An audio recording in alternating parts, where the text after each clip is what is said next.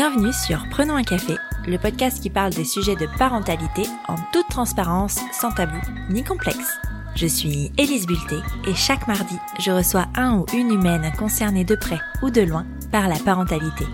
Nous échangeons sur des sujets souvent éloignés des contes de fées, mais toujours passionnants et criants de vérité. Cette saison, je te propose aussi un épisode bonus chaque vendredi. Il sera composé soit d'une parole d'expert sur le sujet abordé le mardi, soit d'un épisode solo un peu drôle pour dédramatiser certains sujets de parentalité. Quand Stéphanie m'a envoyé son histoire il y a quelques mois, il a été évident pour moi de la partager sur Prenons un café. Elle est de celles dont on ne parle jamais. C'est bien simple, avant sa rencontre, je n'avais jamais évoqué ce sujet avec qui que ce soit. Stéphanie et son compagnon se sont toujours vus devenir parents, mais avant cela, ils ont souhaité prendre le temps d'être un couple, de vivre ensemble, de se découvrir, bref, d'attendre leur timing. Puis quand ils se sont lancés dans l'aventure, le parcours ne fut pas si aisé. Après un an d'essai, voyant l'âge avancé, ils ont décidé de consulter et d'enclencher un parcours PMA. Après quatre inséminations et deux fives, le petit Julien est arrivé dans leur vie, les comblant de bonheur. Très vite, ils ont cette envie très forte d'agrandir la famille, et après un autre parcours PMA, une fausse couche, Stéphanie tombe de nouveau enceinte. Mais cette fois, l'aventure est beaucoup moins idyllique. Vers 12 semaines d'aménorrhée, on détecte une possible trisomie 21 chez le bébé que porte Stéphanie, qui sera confirmée peu de temps après par une amniosynthèse. Dès lors, la question de toute une vie se pose. Doivent-ils poursuivre cette grossesse ou non? Dans cet épisode, Stéphanie nous raconte le long et douloureux processus qui les ont menés, avec son conjoint, à prendre la décision de l'interruption médicale de grossesse. Elle nous livre sans phare son cheminement, les différentes étapes, et nous parle du fabuleux accompagnement qu'elle a pu recevoir en Belgique, là où elle vit. Tu pensais être seule à galérer? Mets tes écouteurs et prenons un café. Bonjour Stéphanie. Bonjour. Bienvenue sur Prenons un café. Merci. Euh, je suis ravie de te recevoir. Tu es venue jusqu'à moi, tu es venue Ouais. jusqu'à Lille. Tu viens de Belgique. Je viens de Belgique. Tu m'as contacté via le petit formulaire euh, que j'ai mis à disposition pour proposer des témoignages sur Prenons un café. Donc c'est comme ça que Ouais, l'histoire a commencé, en tout cas entre nous. Est-ce que tu peux euh, nous dire qui tu es, ce que tu fais dans la vie? Bon, d'où tu viens, j'ai un peu dit, mais Ouais. même si la Belgique c'est large. Et voilà, nous nous parler un peu plus de toi, s'il te plaît. Euh, donc, je m'appelle Stéphanie, j'ai 42 ans, et puis bon, j'habite en Belgique, près de Bruxelles, entre Namur et Bruxelles. Je suis assistante sociale, je travaille euh, dans le secteur de l'enfance, je travaille avec des enfants qui sont en famille d'accueil euh, long terme. En Belgique, le système est un peu différent de celui de la France, mais voilà, en gros, en tout cas, les problématiques euh, euh, des enfants sont, sont, je pense, sensiblement les mêmes. Et donc, c'est vrai que c'est un boulot très prenant aussi. euh. Voilà. Ben, je suis en couple, euh, mon compagnon Fabrice, qui est un peu plus âgé que moi, il a 47 ans. Et on a un petit garçon qui s'appelle Julien, qui a deux ans et demi, qui vient de rentrer à l'école là, en septembre. Et euh, voilà, qui va super bien, qui est vraiment un petit garçon euh, très solaire et très souriant. Et puis ben voilà, ce qui m'a amené à remplir ton formulaire, là, c'est c'est notre- l'histoire qu'on a vécue il y a un an. Euh, donc en fait, euh, ben, je sais pas, je rentre tout de suite dans le. Bah, dans tu le peux vif, euh, mais- dire, euh, ouais, non, dire pourquoi, te- de quoi on va parler, Oui, en fait, de tout quoi on va simplement, parler. même Bah, si j'en ai sûrement euh, parlé en intro, bon. Il y a un an, on a découvert que le bébé que je, donc le deuxième bébé dont j'étais enceinte, euh, était atteint de trisomie 21. Après un parcours compliqué, euh, nous avons pris la décision d'interrompre la grossesse. Et c'est vrai qu'à l'époque, euh, il y a un an, euh, on s'est retrouvés dans cette situation très difficile et on a été un peu... euh, Enfin, en tout cas, moi, j'aurais eu besoin d'écouter un podcast comme celui-ci, comme le tien, qui parle de ce sujet-là. Et j'en ai pas trouvé, en fait. Et donc, euh, j'ai euh, assez vite eu envie de, de témoigner euh, pour que d'autres personnes qui se retrouvent dans notre situation puissent avoir cette, euh, cette petite lumière qui Ouais. aide sur le parcours, en fait. Parce Ouais. que c'est vraiment ça. donc voilà. Je vais te poser la question que Oui. je pose tout le temps, euh, traditionnellement en tout cas sur Prenons un café. Est-ce que tu as toujours voulu être mère? Euh, oui, oui, c'est vraiment. J'ai toujours en- été entourée d'enfants. Ma maman était péricultrice.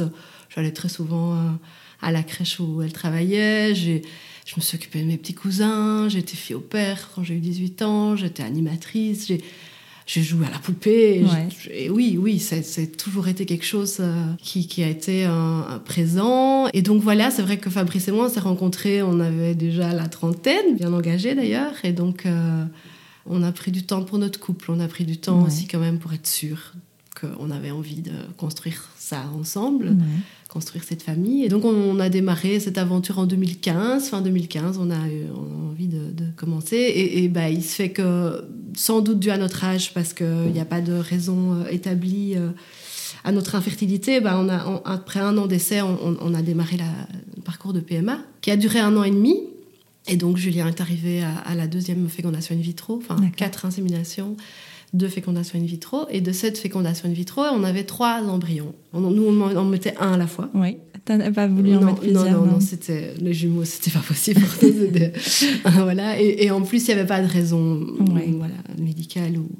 Donc Julien était euh, ce petit embryon frais, on va dire, puisqu'après il y a eu des congelés. Et voilà, il est né euh, en début euh, février 2019. Et, et, un an plus tard, on savait pas combien de temps ça allait mettre de nouveau pour que je puisse tomber enceinte. Donc un an après, on a décidé euh, de, s'y remettre. Et on avait encore deux embryons congelés. Donc en début mars, on, m'a transféré un embryon congelé et puis le confinement est arrivé. Et nous, on a fait tous les deux le Covid au tout début ah du confinement. Donc vraiment mi-mars. Au moment où vous aviez fait le transfert? Juste après. D'accord. Euh, enfin, en fait, euh, on a fait le transfert le 4 mars, on a été confiné en Belgique le 13 mars, si je me souviens bien. Donc, je venais d'apprendre que le transfert avait fonctionné. C'était très précoce, hein, mhm. j'étais enceinte d'une semaine. Oui, c'est vrai que dans ces, cinq jours, dans ces parcours-là, c'est vrai qu'on apprend la grossesse très, tôt. Voilà. Et pendant que je faisais le Covid, juste avant, j'ai fait une fausse couche. D'accord. Donc, très précoce.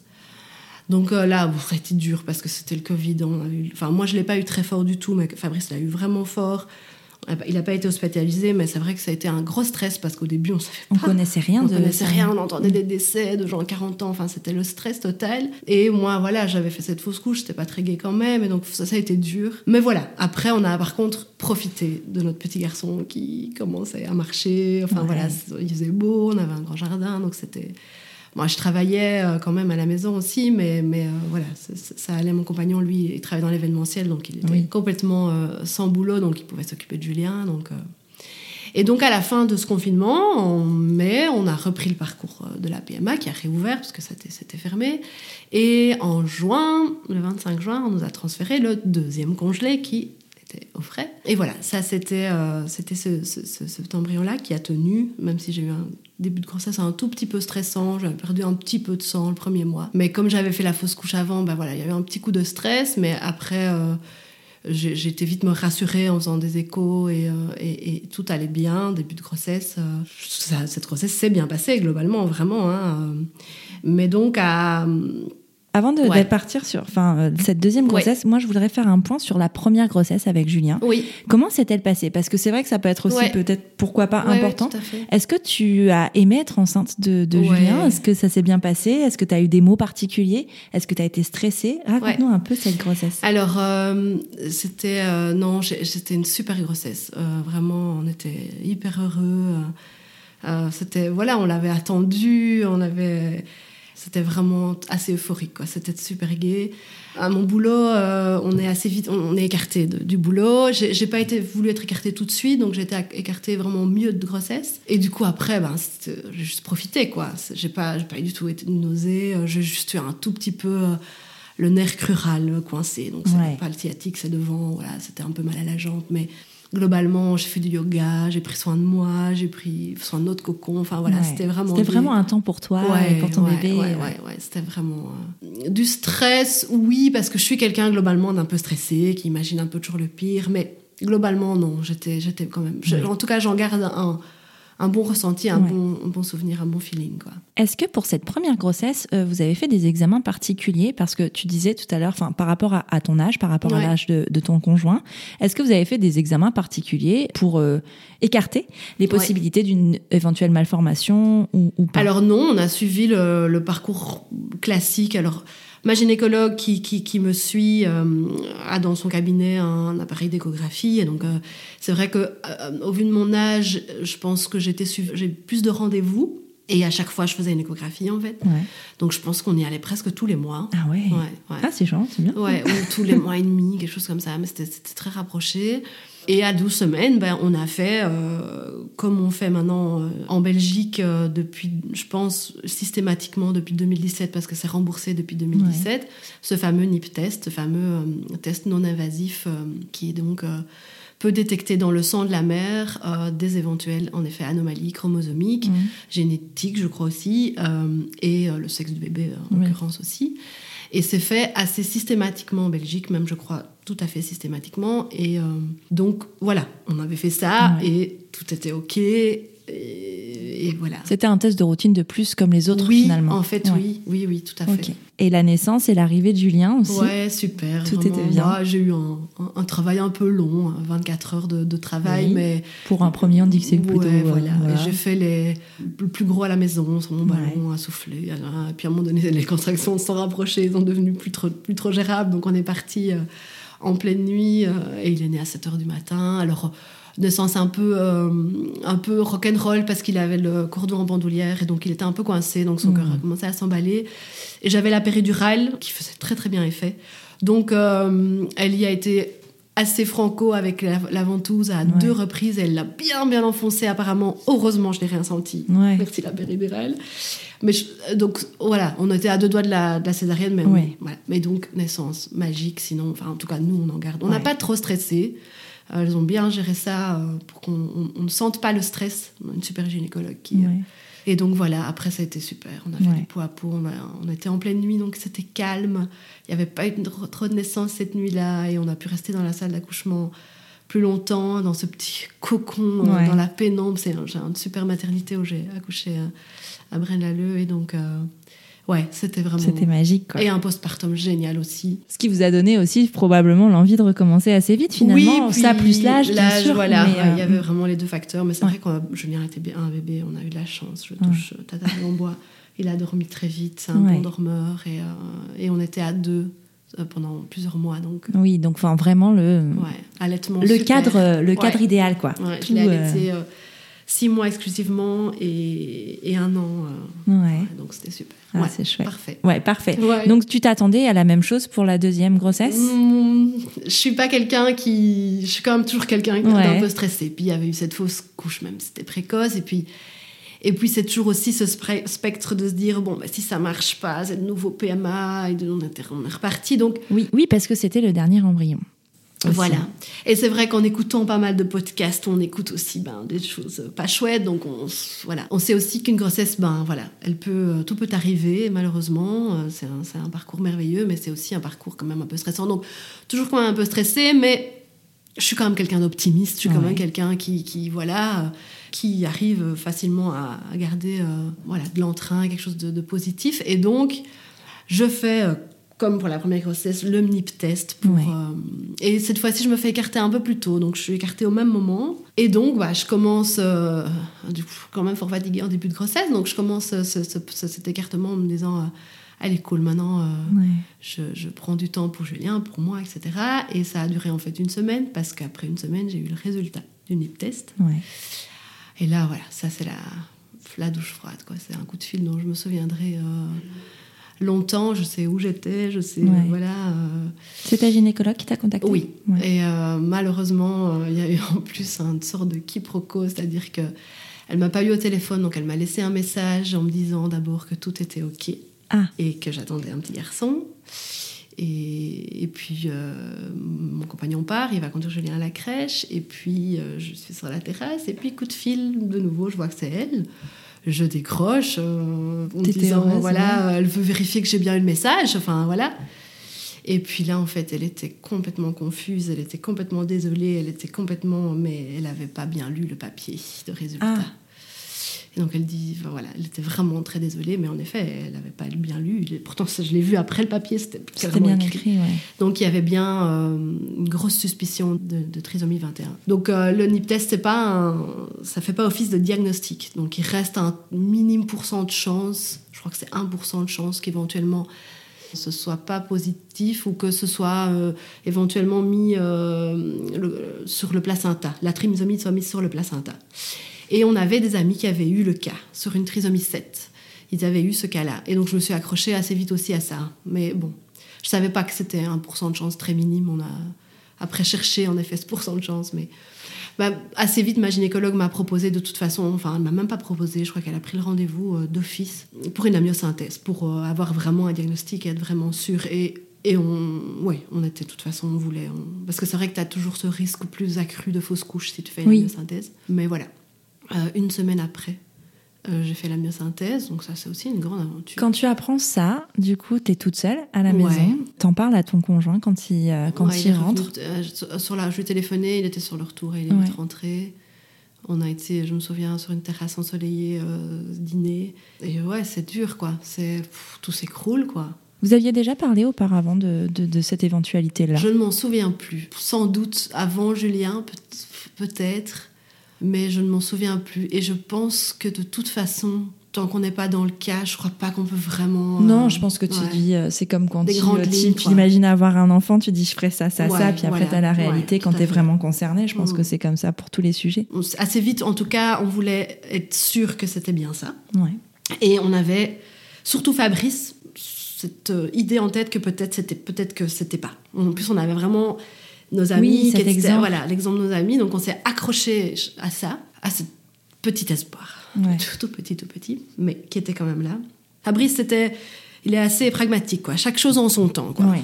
On, D'abord, on veut être sûr, et après, on parlera de la suite, en fait. C'était un peu ça.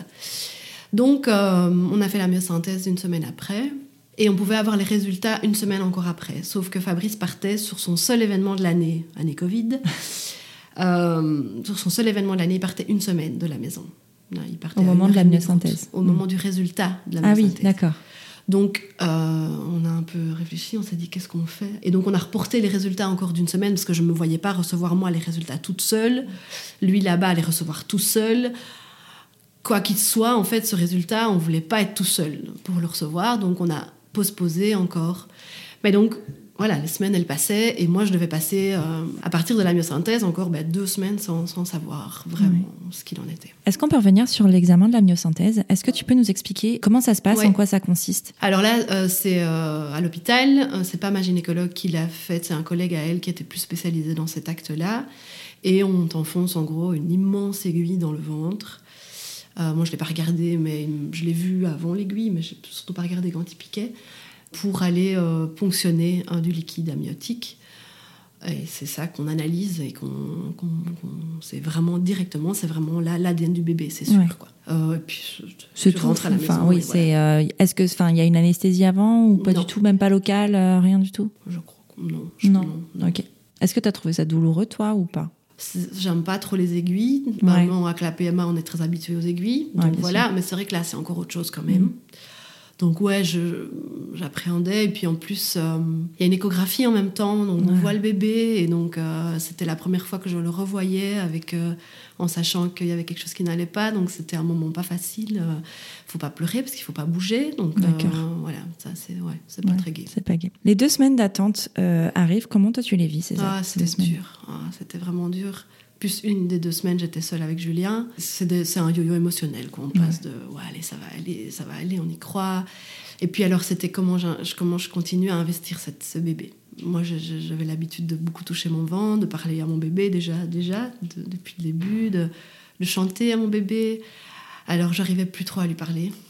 C'était dur, mais je lui touchais beaucoup mon ventre et je lui envoyais des, mes mmh. pensées. Je, je parlais dans ma tête, en fait. Je chantais encore un peu en pleurant. Mais c'était dur, c'était dur. Euh. Et assez vite, moi, j'ai eu l'intuition, enfin, je sais pas comment on appelle ça. Pour moi, euh, c'était dur d'imaginer de, de le garder s'il était atteint de trisomie 21. J'ai tout de suite, moi, assez vite euh, eu... ce pressentiment. ouais, parce que ça s'est imposé comme ça, quoi. C'était quelque chose... Mais en même temps, j'étais horrible, voilà, parce que, parce que je l'aimais déjà très fort. Et il commençait à bouger en plus déjà à ce moment-là. Donc euh, je me sentais bouger. Donc voilà, voilà, le vient le jour de. Les résultats arrivent. Heureusement, c'était pas par téléphone. On avait justement un rendez-vous chez elle, chez ma gynécologue, qui était prévu de base, donc on est allé. Ah, c'est la douche froide, quoi. Là, c'est ben voilà, diagnostic qui tombe, là c'est sûr, c'est euh, notre bébé euh, est atteint de trisomie 21. Alors la gynécologue, elle sent assez vite que moi je suis sur cette route-là de dire qu'on ne le garde pas, mais assez vite elle sent aussi que Fabrice, lui, il sait pas, il est perdu. Et donc c'est vrai qu'on a senti à un moment donné quelque chose d'un peu d'un empressement de sa part. Et je pense peut-être que si des gens devaient se retrouver dans notre situation euh, et qui sont encore peut-être plus jeunes que nous, plus perdus, euh, on aurait peut-être tendance à, peut-être à suivre, euh, parce qu'il faut savoir qu'on a su par la suite que 90% même plus des gens qui se retrouvent dans notre situation vraisemblablement prennent la décision d'une interruption médicale de grossesse. Ah oui c'est fou ça, on n'a pas ces chiffres-là. Alors, c'est pas des chiffres officiels. Non, bien sûr. c'est l'expérience de de, de, des professionnels qu'on a mm. rencontrés. Et donc, je pense que ces professionnels sont du coup euh, assez euh, déjà un petit peu euh, orientés pour prendre assez vite cette décision d'interruption médicale de grossesse. Et assez, ça partait d'une bonne intention, bah, la, ma gynécologue, elle voulu l'organiser en fait assez vite. Sauf que nous, on a voulu prendre le temps, enfin, surtout Fabrice au départ. Mais ce qui était assez chouette, c'est que très vite, la gynécologue, euh, ce jour-là, elle nous a dit J'appelle tout de suite l'hôpital. Donc, c'est une gynécologue attachée à un hôpital, mais elle a son cabinet euh, en privé chez elle. J'appelle tout de suite la psychologue de l'hôpital pour voir si elle sait vous recevoir très vite. Et en fait, elle nous a reçus tout le jour même. Ah, c'est bien ça, c'est efficace en tout cas. Enfin, et ça, ça a été super. Je trouve ça, je trouve ça chouette qu'on mette euh, en avant tout de suite la santé, le côté mental de, de la chose, que le côté émotionnel en fait, et pas juste euh, froidement, médicalement, euh, voilà, qu'il y a vraiment de l'émotion. C'est bien, c'est un, bon, un bel accompagnement. Et, et elle a son réseau, quoi. Ouais. Je crois que s'il n'y avait pas eu la psychologue de l'hôpital, bah, il y aurait peut-être eu. Une autre personne, peut-être. Ouais. Et je pense qu'elle a aussi senti que peut-être on n'était pas en accord et qu'il fallait nous aider sur ce chemin-là aussi. Et donc. Et donc, on est sorti de chez elle, je crois, il était euh, une heure, et à, 16 heures, on avait un rendez-vous. Euh.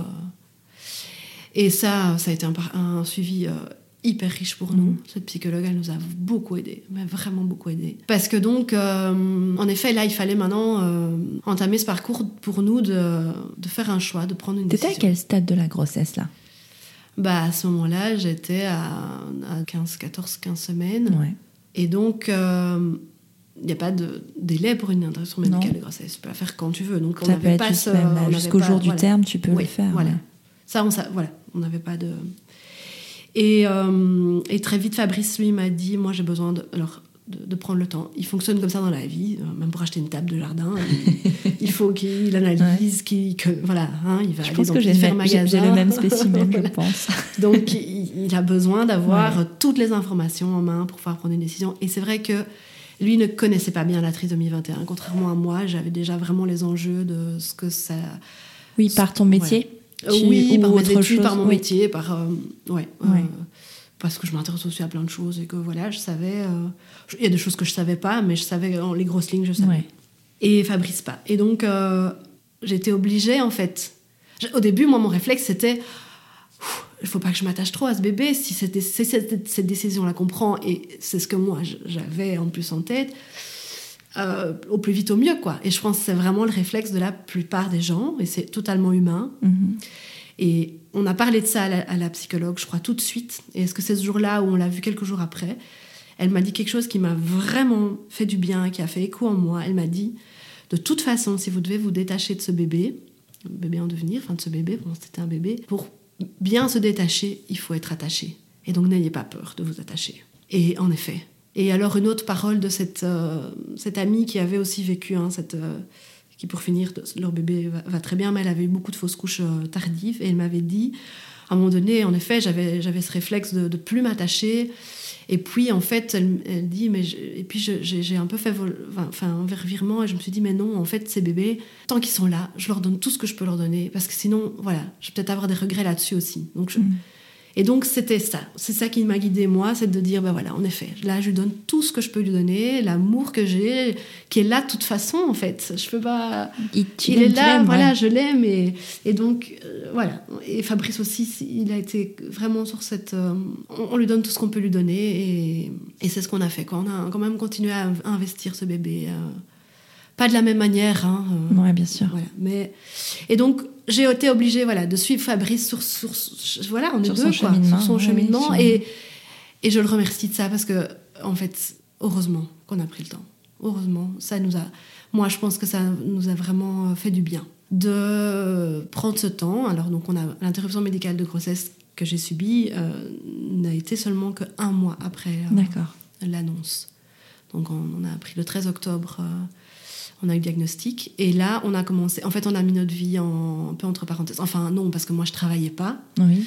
Fabrice, à ce moment-là, il avait pas trop. Enfin, il, avait un peu de boulot, mais il pouvait mettre pause. Donc, on a vraiment pas travaillé. On a, on a, on a fait que ça, en fait. Enfin, que ça. Vous êtes concentré sur vous. Oui, ouais. Vous êtes recentré. On s'est recentré et on a tout de suite pris contact avec une association d'aide aux personnes handicapées, mais aussi à leurs familles, qui propose quelque chose d'assez chouette, c'est de rencontrer un, duo professionnel euh, de suivi euh, qui aide les, parents et les personnes handicapées, les enfants handicapés, et un parent d'un enfant trisomique. En l'occurrence, ici, nous, la personne qu'on a rencontrée, c'était une maman d'un jeune adulte trisomique. Euh, donc, on a tout de suite pris en contact avec eux. On a tout de suite aussi essayé de trouver des, des infos sur Internet des bouquins et des podcasts. Mm. Et moi, là, j'ai, il m'a manqué quoi, quelque chose. Et donc, sur, sur, alors, ce qui est compliqué avec la trisomie 21, c'est que, et c'est tout à fait logique et normal, tous les témoignages, beaucoup de témoignages, en tout cas, beaucoup qu'on trouve, mais positifs beaucoup ce handicap. Et je le comprends totalement. Et euh, oui, parce qu'il faut aussi, euh, pour ces personnes atteintes de trisomie 21, leur montrer que ben qu'il y a plein de choses possibles, mais on ne montre pas aussi qu'il y a différents niveaux de trisomie 21. la trisomie 21, c'est le handicap le plus léger qui existe. Hein. Donc euh, c'est vrai que quelque part, voilà, il y avait ça aussi. On était dans quelque chose où euh, c'est une une autre vie que celle qu'on s'était imaginée, mais c'est une parce que enfin les premiers réflexes aussi, c'était de se dire allez pour pour ce bébé il va pas avoir une vie facile, quoi. Ça va, ça va être dur pour cet enfant en devenir, pour cet adulte en devenir. Et en fait, après, quand on creuse, on se dit, mais en fait, euh, en fait non, c'est aussi pour moi. Pour ma vie à moi, notre vie à nous, notre vie de famille, la vie de Julien, ça va chambouler tout, en fait. Ça va tout chambouler, mais, mais en même temps, c'est pas du tout insurmontable, quoi. Plein de gens y arrivent, et plein de gens y arrivent même très très bien, et plein de... Et en effet, c'est super chouette, c'est un handicap qui est euh, qui, est assez, qui peut être en effet assez léger, qui est valorisé et, c'est très chouette et tant mieux. Mais en effet, il y a aussi beaucoup d'inconnus sur quel est le niveau d'autonomie que notre enfant euh, ou euh, devenu adulte va avoir, quel niveau du handicap, on ne sait pas. Ça peut vraiment être très très léger, comme ça peut vraiment être beaucoup plus profond. Et ça, on ne sait pas le savoir du tout. Et puis après, il y a aussi toute la stimulation qu'on qu'on offre, parce qu'il faut offrir, euh, c'est beaucoup de temps, beaucoup de disponibilité. C'est sûr. Pour en effet l'amener au maximum d'autonomie en fait. Et c'est un combat, hein. ça c'est vraiment un combat. Et ça, ça dans tous les témoignages que j'ai entendus, c'est quelque chose qui revient beaucoup. C'est sûr. C'est sûr qu'un enfant atteint de trisomie qui n'est pas accompagné a beaucoup moins de chances de s'en sortir vraiment qu'un enfant qui l'est vraiment accompagné. Et les, témoignages qui nous ont fort touchés, nous, bah, c'est sur euh, l'âge adulte. L'âge adulte. Parce qu'en plus, bah, nous, on a fait un peu le calcul, on s'est rendu compte qu'au moment où lui allait commencer à vieillir, parce qu'un adulte trisomique qui commence à vieillir déjà, les signes de vieillesse à 40-50 ans, bah, ça allait être au moment où nous, on allait aussi vieillir. Ouais parce qu'on a, on avait la quarantaine, quoi. Et donc, euh, ça, ça nous a beaucoup marqué, ça mm. nous a beaucoup touché, ces témoignages qu'on a entendus d'adultes. Euh, enfin, voilà, on a commencé ce parcours pour revenir à ça, de, rencontrer des gens, d'écouter de, des, informations, que ce soit en film euh, ou, ou, ou, podcast, ou enfin, en tout cas, ce qu'on a pu trouver. On a aussi contacté notre pédiatre. Elle nous a renseigné un pédiatre très spécialisé euh, sur la trisomie 21. On a été le rencontrer. Il a pris vraiment beaucoup de temps pour nous. Enfin, voilà, ça. On a eu besoin de ce, parcours-là, toujours. D'avoir euh, toutes les clés en main. Ouais, vraiment. Toujours soutenu par la psychologue. Et ça, c'était. Moi, ce que j'ai eu très peur aussi, c'est pour notre couple. J'ai eu très peur que ça nous divise, que ça nous sépare, qu'à un moment donné, on se retrouve avec un constat de moi, je veux le garder, moi, je veux pas le garder. Ça, ça aurait été oh, terrible. Et heureusement, ça nous a beaucoup, ça nous a vraiment aidé, renforcé. Ça nous a, ouais, on a fait, on a fait vraiment équipe et on a. Et puis il y avait notre petit rayon de soleil qui nous a beaucoup aidé aussi à, parce que pendant un mois, ben on n'a pas, on n'a pas pleuré pendant un mois. on a, voilà, on, la vie elle continue. Euh, notre petit bout, il est là, il est souriant, il commence à parler en plus à ce moment-là. Donc, euh, il était petit, c'est vrai qu'il n'y avait pas beaucoup d'écart entre tes deux grossesses, entre ça. Est-ce que vous avez quand même euh, pu intégrer ce que vous lui aviez annoncé qu'il allait avoir un petit frère et une petite sœur et comment vous avez, quel a été le, processus avec lui? Alors oui, on lui avait annoncé. En plus, c'était une deuxième grossesse assez proche de la première, donc mon ventre il a assez vite grossi. Et donc, euh, oui, on lui a assez expliqué. On a, j'avais du bouquin, on a commencé à lui lire des livres. Et puis, euh, je ne sais plus à quel moment dans le processus. Mais oui, on a mis des mots. Parce que, voilà, moi, dans mon métier, j'ai l'habitude aussi ben, de mettre des mots avec des, déjà des, bébés tout petits, petits. Donc, on a mis des mots. Mais c'est pas facile, mais on a mis des mots. Et je... il sentait les choses. Je pense qu'il a bien. T'as eu l'impression qu'il avait compris ce qui se passait? Enfin, compris, pas dans le détail évidemment, mais oui, euh, oui, je pense quand mais qu'il y avait un bébé et qu'après il y avait plus de bébé. Ouais, ouais, je pense, je pense qu'il a quand même euh, compris. Voilà, mais ça l'a pas, ça l'a pas trop chamboulé. En tout cas, on n'a pas senti que ça le perturbait trop. Ok. Mais euh, je me souviens, le, quand on l'a déposé chez ma maman pour la veille de l'interruption médicale de grossesse, ouais, je, je faisais des doudous à mon ventre et je, mm. je dis, bah, dire au revoir au petit bébé. Et je me souviens, ouais, il a dit au revoir. voilà, c'était. Euh, il y avait quelque chose quand même. Donc, vous prenez le temps d'aller chercher toutes les informations, tout ça. À quel moment ça devient clair, finalement, pour tous les deux? Ça En fait, je me souviens de cette, cette on n'arrivait pas. On n'arrivait pas à, à, vraiment se dire, bon, bah là, on arrive en fait à la décision. On n'arrivait pas à, à, formuler, en fait. C'était et, et, je me souviens, on avait un rendez-vous chez la psy genre, le lendemain. Et je pense que c'est devant elle que vraiment on a formulé, en fait. Voilà. Voilà ce mm. qu'on a décidé. Mais je, me souviens que c'était déchirant, c'était horrible.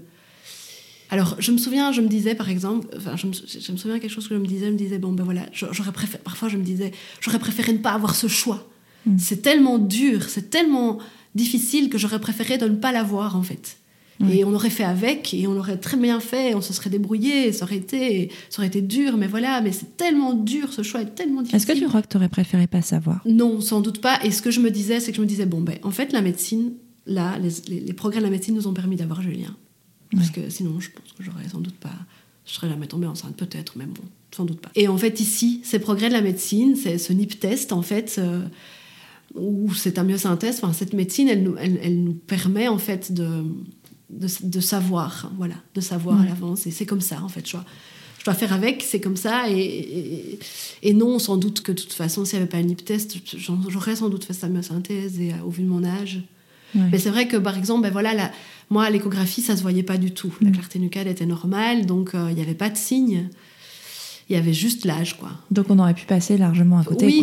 Et j'ai entendu beaucoup de témoignages de beaucoup de, femmes plus jeunes qui, qui, qui maintenant apparemment qui découvrent à la naissance. la naissance mm. Mais voilà, en tout cas, nous on était dans ce, cas de figure où, je crois beaucoup maintenant, plus en plus de gens se, se retrouvent en fait.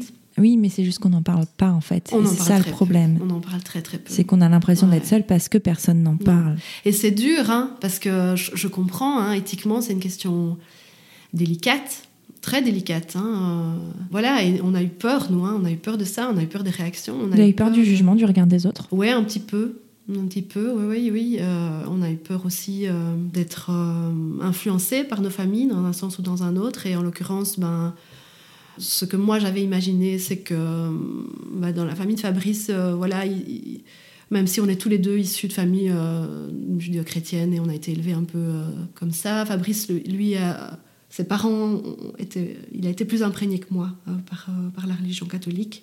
Moi, c'est plus via mes grands-parents. C'est plutôt quelque chose de l'ordre de l'historique. Oui, c'est ça. Mais euh, même si j'ai suivi un parcours entre guillemets, de, faire ma religion, etc. Enfin, bref, d'être baptisée.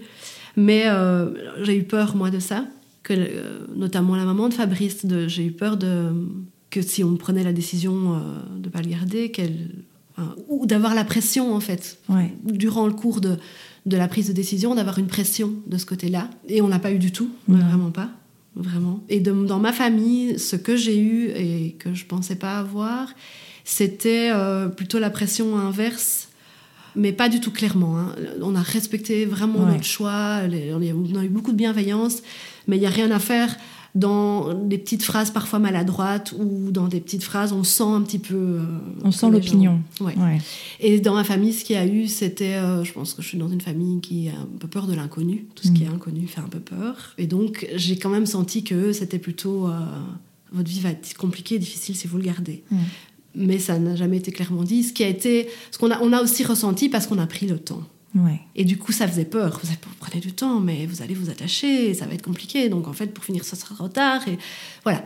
C'était pas dit, mais on l'a ressenti. Mais c'était aussi peut-être leur peur parce que ben aussi plus le temps passait, plus eux peuvent s'attacher aussi, tu vois. Aussi. Ouais, ouais, vraiment. Il y a de aussi. ça, hein, ouais, c'est vrai, parce que finalement, euh, l'arrivée d'un bébé, ça concerne pas uniquement les parents. Et ça, ça a euh, été dur. Mm. Ça a été dur parce qu'on avait notre peine, notre tristesse à nous, mais on, avait aussi celle, euh, en effet, des grands-parents en devenir, des oncles et tantes, des marraines, des parrains. Enfin, on Voilà. n'en a pas encore choisi, mais.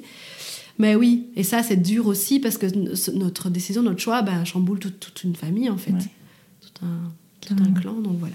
Une fois la décision prise, quelles sont les étapes en fait? Comment ça se passe? Ouais, alors, euh, une fois que la décision est prise, on a envie que ça aille, là, on a envie que ça aille très vite. Donc, euh, le jour où j'ai prévenu ma gynéco, euh, je- on en avait déjà parlé avec la psychologue, elle nous avait déjà expliqué un peu comment ça se passait. Mais donc, une fois que j'ai prévenu la gynécologue, moi, j'avais envie que tout, s'enchaîne très vite, quoi. Et, euh, et bah oui, bah, il y a aussi des contraintes quand même de l'hôpital. Il y avait un jour férié, c'était la semaine du 11 novembre, il y avait le jour férié en plein milieu, c'était le mercredi.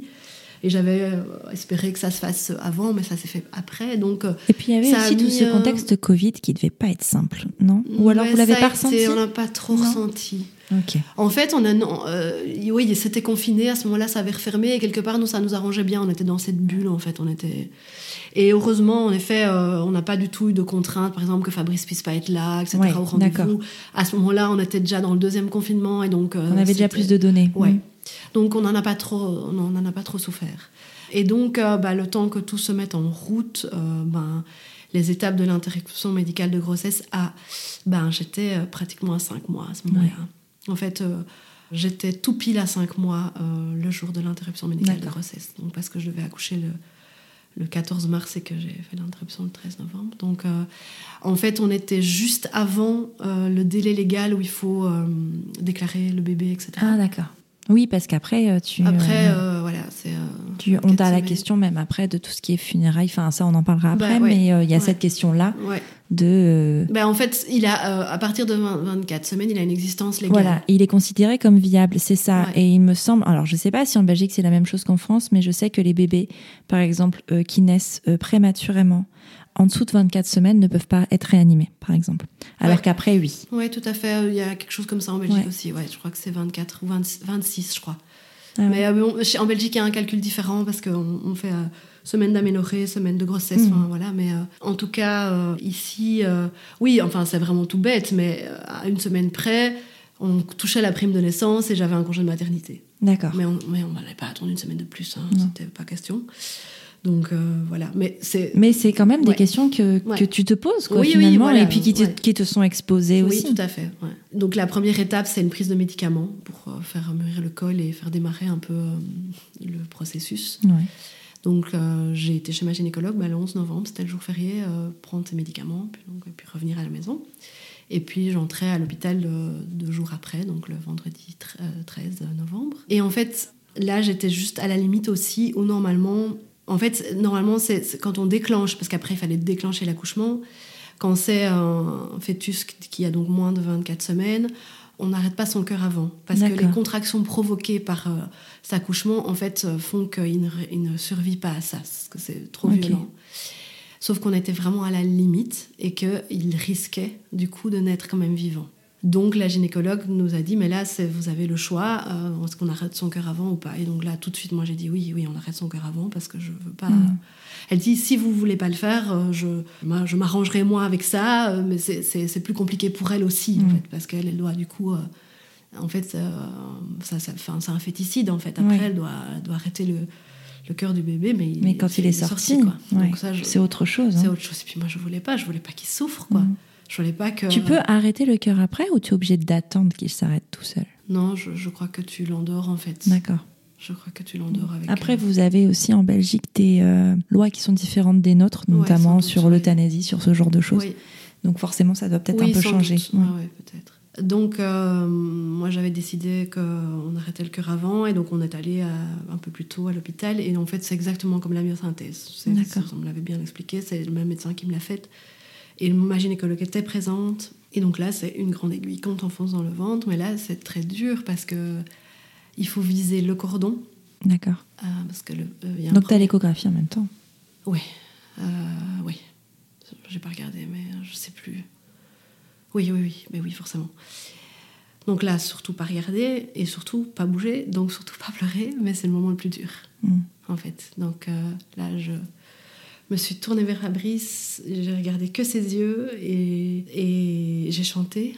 J'ai musé, en Mm. fait. Je ne pouvais pas sortir de phrases ou de sons, mais j'ai. Et lui, enfin, voilà, j'étais dans ses yeux, j'étais hyper concentrée et je, parce que je pouvais pas bouger. Il s'est repris à deux fois parce que Ah le oui. bébé bougeait. Ah oui. Et donc, ça n'allait pas. Et donc, euh, ce gynécologue qui, qui est très technicien, et je comprends, ben, il n'arrivait pas à se concentrer. Il était vraiment. Donc, il m'a demandé d'arrêter de chanter pour se concentrer.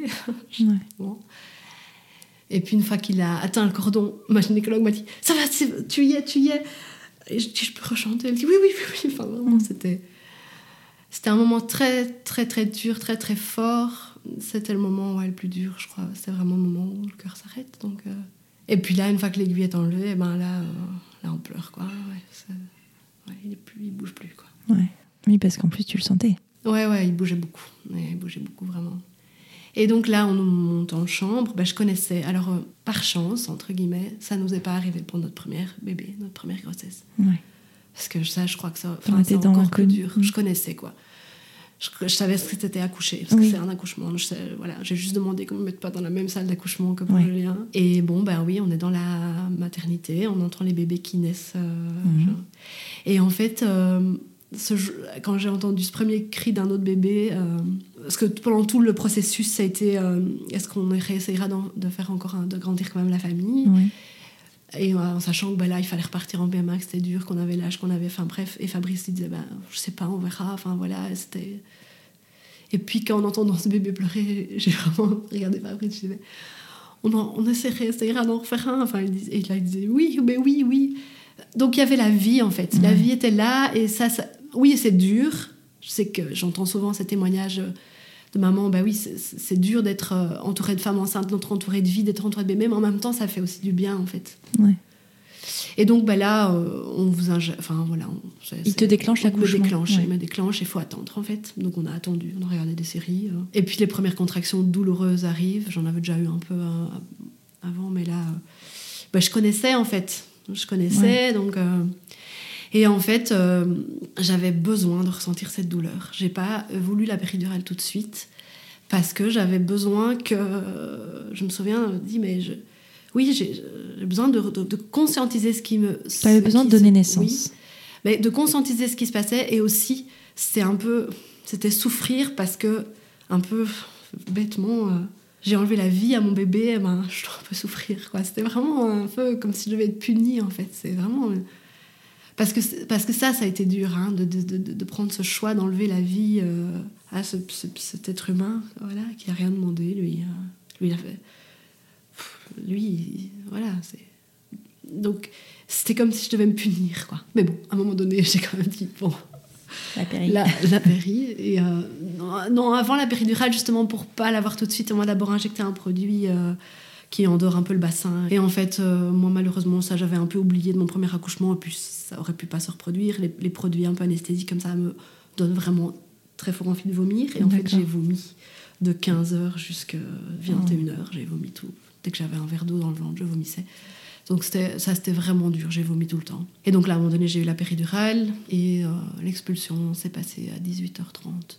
Donc on était arrivé à 8h le matin. Et, D'accord. et euh, bon, j'avais plus beaucoup de force, quoi, parce que j'avais Ouais. vomi tout ce que je. Ah, puis bon, c'était dur aussi euh, psychologiquement. Ouais, enfin, c'était ouais. un tout, quoi. Ouais. Bon, bah là, l'expulsion, bah, c'est, un- c'est une petite crevette de, de 800 grammes, hein, de 700 grammes, même peut-être. Donc euh, voilà, c'est plus facile, mais bah, il faut quand même pousser, quoi. Et alors là, ce qui était très chouette, c'est que on a été hyper bien encadrés par les, sages, les deux sages-femmes qu'on a, qu'on a eues, la, ma gynécologue et alors la psychologue de l'hôpital qui est Elle sur était là place. aussi, Ouais. ouais. Donc elle est venue me voir avant l'expulsion dans, ma- dans la salle d'accouchement et après. C'est vraiment un, ah, accompagnement ouais, euh, au super. top, Au top.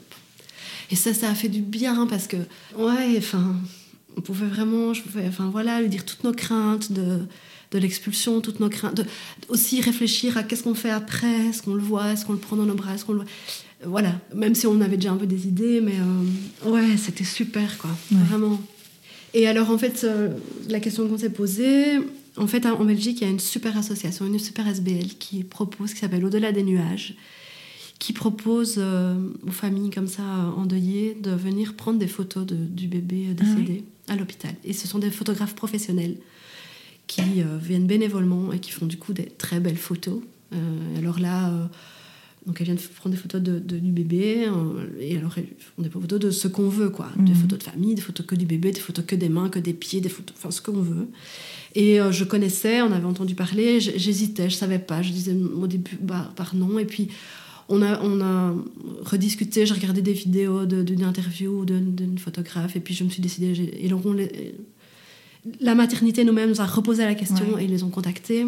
Et donc, euh, ça, on, a fait. Enfin, avant ça, je vais revenir un peu en arrière, bah, c'était décider en effet, est-ce qu'on est qu'on veut voir le bébé Et donc, euh, oui, je savais que c'était je savais que c'était mieux, mais je voulais me laisser encore le, choix jusqu'à la dernière minute, mais je savais que dans le processus de deuil, c'était c'était mieux. Et donc, euh, bah donc on, prend le bébé, on, va le mettre, on va, il, l'habille. Enfin, moi, j'avais cousu moi-même une petite couverture. J'avais envie qu'il ait quelque chose comme ça qui soit transmis.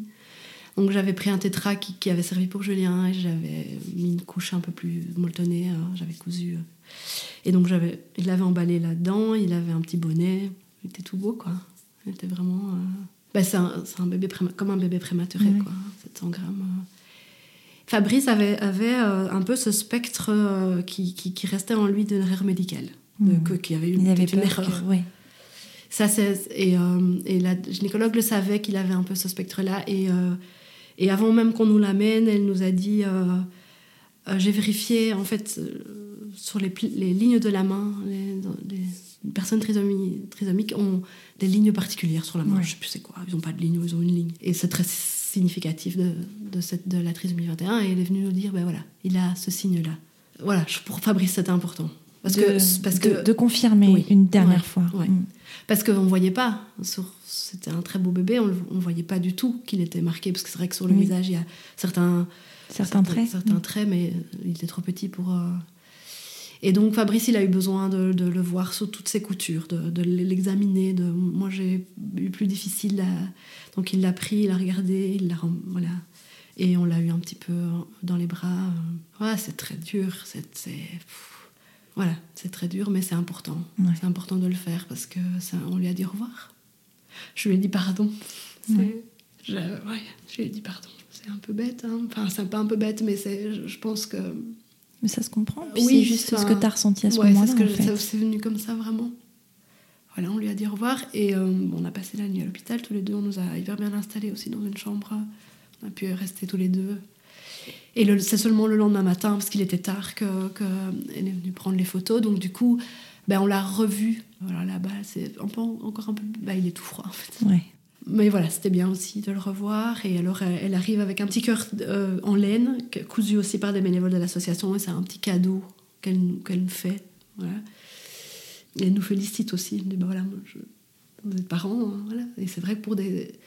Pour, euh, nous, on était déjà parents, donc voilà, mais pour des, quand c'est le premier, c'est important, quoi, de féliciter les parents, parce qu'en fait, ils sont parents, quoi. Même si bébé, il est parti, ben, et donc, euh, ouais, on a pris, elle a pris de très belles photos, avec, et on a fait des photos avec la couverture et avec ce petit cœur en laine. Alors, euh, ces photos, euh, elle nous, parce qu'aussi, c'est important, on voulait avoir une trace, mais on ne voulait pas avoir ça sur notre GSM, en fait. On voulait pas prendre les photos nous-mêmes et, et, les avoir là sur le GSM. Et donc, ça, c'était aussi très très chouette parce que du coup, bah, ces photos, elle, elle les a retravaillées. J'avais demandé de noir et blanc, donc elle a fait de noir et blanc. Elle nous a envoyé par mail. Et, et voilà, je les ai regardés une seule fois, un ou deux mois après. C'était très très dur. Et puis voilà, je les ai plus jamais regardées, mais elles sont là. Si j'ai envie, je peux aller les regarder. Et, si Julien a un jour envie de les voir, ben, elles sont là aussi. Et alors on a gardé ce petit cœur avec nous. du coup, c'est un, un lien. C'est un lien. Voilà, lui, il a eu la couverture et nous, on a eu le petit cœur. Et on a, nous, décidé. Euh, en effet, euh, voilà, il n'a pas d'existence légale et il n'a même pas de prénom parce qu'on n'a pas donné de prénom, on n'a pas eu besoin, nous nous, pour Julien, on s'est décidé très tard et on n'avait pas encore d'idée vraiment très claire et donc on n'a pas eu besoin de lui donner un prénom. c'est notre, voilà, je l'appelais mon, mon, petit poussin et c'est resté notre petit poussin et ce sera comme ça. Et, et donc, par contre, on a eu besoin d'organiser un petit peu, en effet, ses funérailles. Donc, on, donc on a le choix, soit c'est l'hôpital qui s'en charge et en fait bah, son corps va être incinéré avec les restes euh, des placentas et des machins et des trucs et voilà. Et euh, ça, je voulais pas du tout quoi. Et donc euh, on a fait appel à des pompes funèbres qui étaient là tout près de l'hôpital et ils se sont occupés de tout, vraiment. Donc ils ont été chercher son corps et on avait juste un rendez-vous au crématorium près de chez nous. Euh, tel jour à telle heure. Et donc c'était une semaine, un peu plus d'une semaine après. Et là, on a été euh, avec Julien, tous les trois, euh, répandre les cendres sur une pelouse dédiée aux, bébés et aux enfants. Et voilà. Et dans tous ces petits rituels de deuil, je trouve qu'ils sont très importants, vraiment. Donc voilà, c'est toutes des choses importantes. On a fait des photos aussi. et pour Julien, j'avais fait un petit album de ma grossesse. Et j'ai fait un petit album. Je l'ai pris là parce que je, voilà, je trouvais important de l'avoir près de moi aussi quand je te voilà, euh, parle de mm. tout ça. Et donc c'est un tout, tout, petit album avec vraiment les photos ben, du jour où j'étais à l'hôpital en PMA pour euh, le transfert, euh, la grossesse et on a même fait des photos de moi enceinte. On, a, on a voulu, très enfin à la fin, quoi, à 5 mois, on a voulu, voilà, il fallait que ce soit concret, il fallait que que, ça existe, cette trace, que ça existait pour Julien, pouvoir lui expliquer. Et tu vois, voilà, la, couverture, c'est ce petit cœur euh, en, laine. Euh, et, la dernière photo, ben, c'est voilà, Julien euh, qui, qui, met les petites fleurs après la crémation. voilà. Et, et c'est important, de, je trouve, d'avoir ces... pour nous, c'est important, mais je, je, pense vraiment dans un processus de deuil que c'est tous ces petits éléments, et chacun après construit ses rituels et fait ce qui a du sens pour lui. Mais, euh, mais je pense que ça nous a aidés euh, à vivre ce deuil qui, qui, qui est pas facile, euh, avec toujours, moi, teinté de culpabilité. Voilà, moi, il est, ça reste. Et de manque, par exemple, de légitimité. On en parlait tout à l'heure et c'est justement sur ce terrain-là que je voulais aller. C'est vrai qu'on hum, a peut-être parfois du mal, en tout cas pour le regard des autres, à considérer ça comme un deuil, un deuil périnatal pour le ouais, coup. Ouais parce que c'est un choix que vous avez fait. Alors qu'en fait, euh, ben non, ça reste un deuil. Ouais, moi j'ai vraiment dur avec ça. En plus, voilà, j'écoute beaucoup de podcasts et j'ai lu des choses sur le deuil périnatal et, et j'entends ces témoignages de, de, de, couples, de mamans euh, qui, qui, ont vécu des choses tellement dures, de, de, devoir en effet euh, subir une interruption médicale de grossesse comme la mienne, mais avec des handicaps très lourds, des bébés qui seraient jamais viables ou, très, ou avec euh, une vie vraiment voilà, comme un légume. Et donc voilà, ce sont à ce moment-là bah, des interruptions médicales de grossesse, des deuils périnataux, euh, qui font, voilà, qui, plus sont Oui, enfin, enfin, on n'a pas le choix, c'est comme ça, c'est le parcours. Et ici, euh, bah oui, c'est tout ce que c'est nous qui avons choisi de de, de pas de pas garder euh, notre bébé. oui, mais et du coup, j'ai plus de mal en effet à me sentir légitime par rapport à. Et c'est aussi pour ça que je trouve important d'avoir ma, petite pierre à l'édifice aussi de, des témoignages et on a voulu, en effet, aussi, du coup, euh, on, a, on, a, dit à notre gynécologue, à notre psychologue, psychologue qui nous a suivis, des, voilà, si vous avez des couples qui vivent la même chose que nous, bah, vous pouvez nous, leur donner euh, nos coordonnées. On veut bien euh, apporter notre petite, notre petite pierre, notre, notre témoignage pour, pour pouvoir les aider, quoi. Les mmh. aider sur ce parcours, après, quelle que soit la décision, mais d'avoir au moins ce, ce ce petit éclairage-là qu'en effet, euh, n'ayez pas peur de prendre le temps et n'ayez pas peur de... Et que, et que oui, en effet, ben, c'est un deuil aussi et c'est pas facile. Et, euh, Mais tu vois, si euh, les personnels médicaux, si les médecins laissent ce choix justement, c'est qu'il y a une raison et qu'à un moment c'est légitime aussi, tu vois. Oui, tout à fait. Ça, as ce côté-là, enfin c'est... Oui, mais je sais qu'éthiquement, ça, ça, pose question, bien sûr, ça, pose, question. et, et que c'est une question délicate et qui, qui, voilà et que même dans voilà en effet comme nous on la craint à un moment donné que dans même dans notre famille ça, ça puisse euh, heurter euh, les sensibilités etc et on pouvait le comprendre mais, euh, tu en as parlé un peu tout à l'heure est-ce que vous envisagez une troisième grossesse? Ben oui, oui, oui, vraiment. Hein, ce désir d'enfant, hein, surtout chez moi, il est, il est immense. Et du coup, ben, assez vite, on a dû prendre notre... Enfin, on a dû on a repris notre bâton de pèlerin de la PMA. Bah, parce que parce que notre âge fait que et que voilà et donc en février mars on a on est retourné en, en PMA et et c'est dur enfin ouais en plus avant ça malheureusement en janvier, mon compagnon a perdu sa maman. Donc on a eu deuil sur deuil, quoi. Ça a été dur. Ça a été une période très dure. On a eu une année quand même très difficile. Mais voilà, en effet, malgré tout, euh, la vie reprend et la vie est là. Et du coup, euh, ce désir était vraiment là. Et donc, bah voilà, ça c'est un parcours, mais ça on a fait un très beau podcast, plusieurs très beaux podcasts. C'est un parcours très dur. Hein. Et c'est aussi plein de deuil. Et du coup, maintenant, je les vis euh, aussi différemment. bah, quand un embryon s'accroche pas, ben, je recueille le sang que je perds et les petits morceaux et je vais euh, les verser euh, au pied d'un arbre dans mon jardin. Je mets des petites fleurs, des petites boules. Je prends soin euh, de. Ça, paraît un peu gore, mais c'est important. Enfin, je prends soin de. Parce que c'est chaque fois des petits deuils.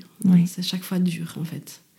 Je crois que c'est ça ravive ce, ce deuil d'avoir perdu notre bébé là mais du coup, euh, ouais, c'est très éprouvant pour le moment, euh, ce parcours de PMA là. Et j'y crois, je, je sais qu'à un moment donné, enfin voilà, tout comme pour Julien, je, garde vraiment un sentiment euh, profond de.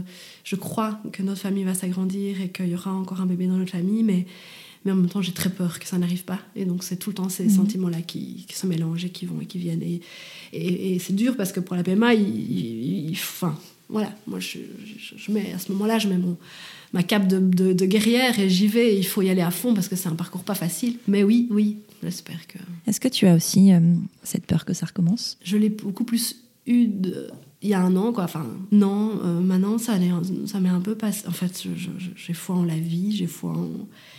Je crois que ça peut pas nous arriver deux fois. Je me dis, c'est pas possible, quoi. Mais oui, bien sûr que cette peur, elle est là. Et quand je serai enceinte, elle sera certainement euh, encore plus là. Mais cette peur-là, comme la peur de plein d'autres choses qui peuvent m'arriver pendant la grossesse, je sais que ce sera une grossesse stressante, je le sais, et je ferai, euh, je ferai avec, mais euh, le désir est plus fort que tout.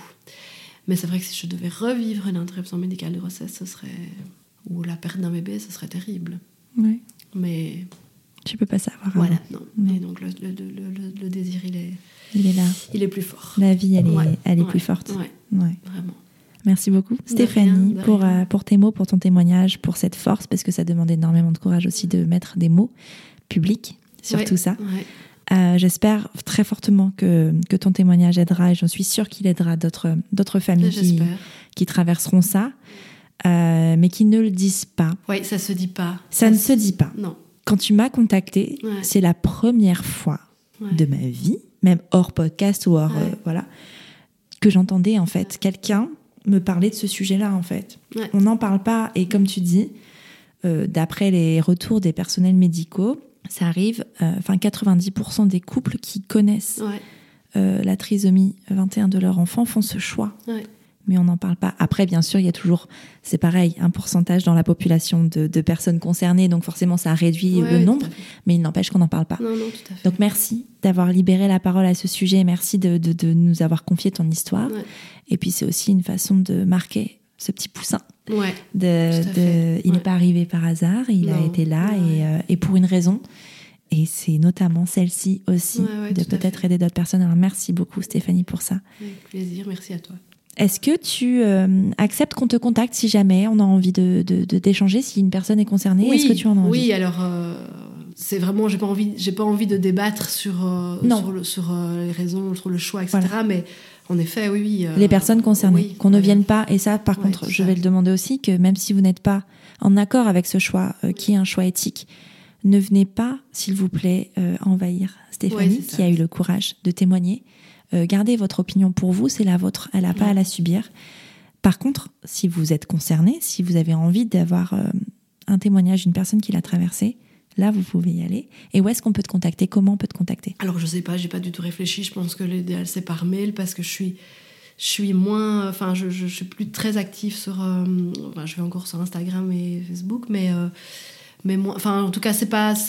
on laissera le mail en description du podcast. Ouais, éventuellement. Voilà, on fera ça. Et puis, euh, comme ça, si vous avez des questions, aussi tout simplement de, de parler de ça, mais euh, vraiment parce qu'il y a une raison derrière et pas pour donner son avis. Oui, parce qu'en plus, euh, voilà, en effet, je, si j'ai le temps, si je. Ouais, non, mais bien sûr. Si, ça, je sais pas, j'y ai pas réfléchi et je me dis, est-ce que moi, ça va. En fait, c'est surtout que je suis pas très écrit. En fait, c'est surtout ça. Témoigner euh, et, échanger avec des gens vraiment mhm. avec plaisir. Mais du coup, forcément, ben, ça passe par d'abord une demande par écrit. Mais c'est vrai que ne, vous attendez pas à ce que j'écrive des longs mails et que je, et que je, que je discute par mail parce que je suis pas très très euh, j'aime pas tellement l'écrit mais il peut y avoir une prise de contact. Mais voilà, pourquoi pas une prise de contact. Complètement. En tout cas super. Merci Stéphanie. de rien. Et puis à bientôt. après discussion avec Stéphanie nous avons convenu de ne pas dévoiler son adresse mail en revanche, si tu souhaites la contacter, tu peux toujours m'envoyer un message par email sur prenonsuncafé.podcast@gmail.com ou sur Instagram Elise-du-bas, prenons un café. Je serai ravie de le lui relayer pour lancer une conversation. J'espère que ce nouvel épisode t'a plu. Si c'est le cas, je t'invite à mettre des étoiles et des commentaires sur Apple Podcasts ou iTunes pour m'aider à mettre en avant le podcast. Tu peux aussi partager l'épisode sur tes réseaux sociaux, en parler autour de toi, bref, faire en sorte que Prenons un café soit connu du plus grand nombre. Tu es sur Prenons un café, le podcast qui parle des sujets de parentalité en toute transparence, sans tabou ni complexe. Je te retrouve vendredi pour une parole de pro avec un ou une gynécologue qui nous expliquera tout ce qui est possible en cas de diagnostic de trisomie 21 pendant la grossesse. Abonne-toi à Prenons un café sur ton appli de podcast préféré pour ne rien manquer. D'ici là, prends bien soin de toi As humans, we're naturally driven by the search for better. But when it comes to hiring, the best way to search for a candidate isn't to search at all. Don't search, match with Indeed. When I was looking to hire someone, it was so slow and overwhelming. I wish I had used Indeed. If you need to hire, you need Indeed. Indeed is your matching and hiring platform with over 350 million global monthly visitors, according to Indeed data, and a matching engine that helps you find quality candidates fast. Ditch the busy work. Use Indeed for scheduling, screening, and messaging so you can connect with candidates faster. And Indeed doesn't just help you hire faster. 93% of employers agree Indeed delivers the highest quality matches compared to other job sites, according to a recent Indeed survey. And listeners of this show will get a $75 sponsored job credit to get your jobs more visibility at Indeed.com slash podcast. That's Indeed.com slash podcast. Terms and conditions apply. Autour d'un café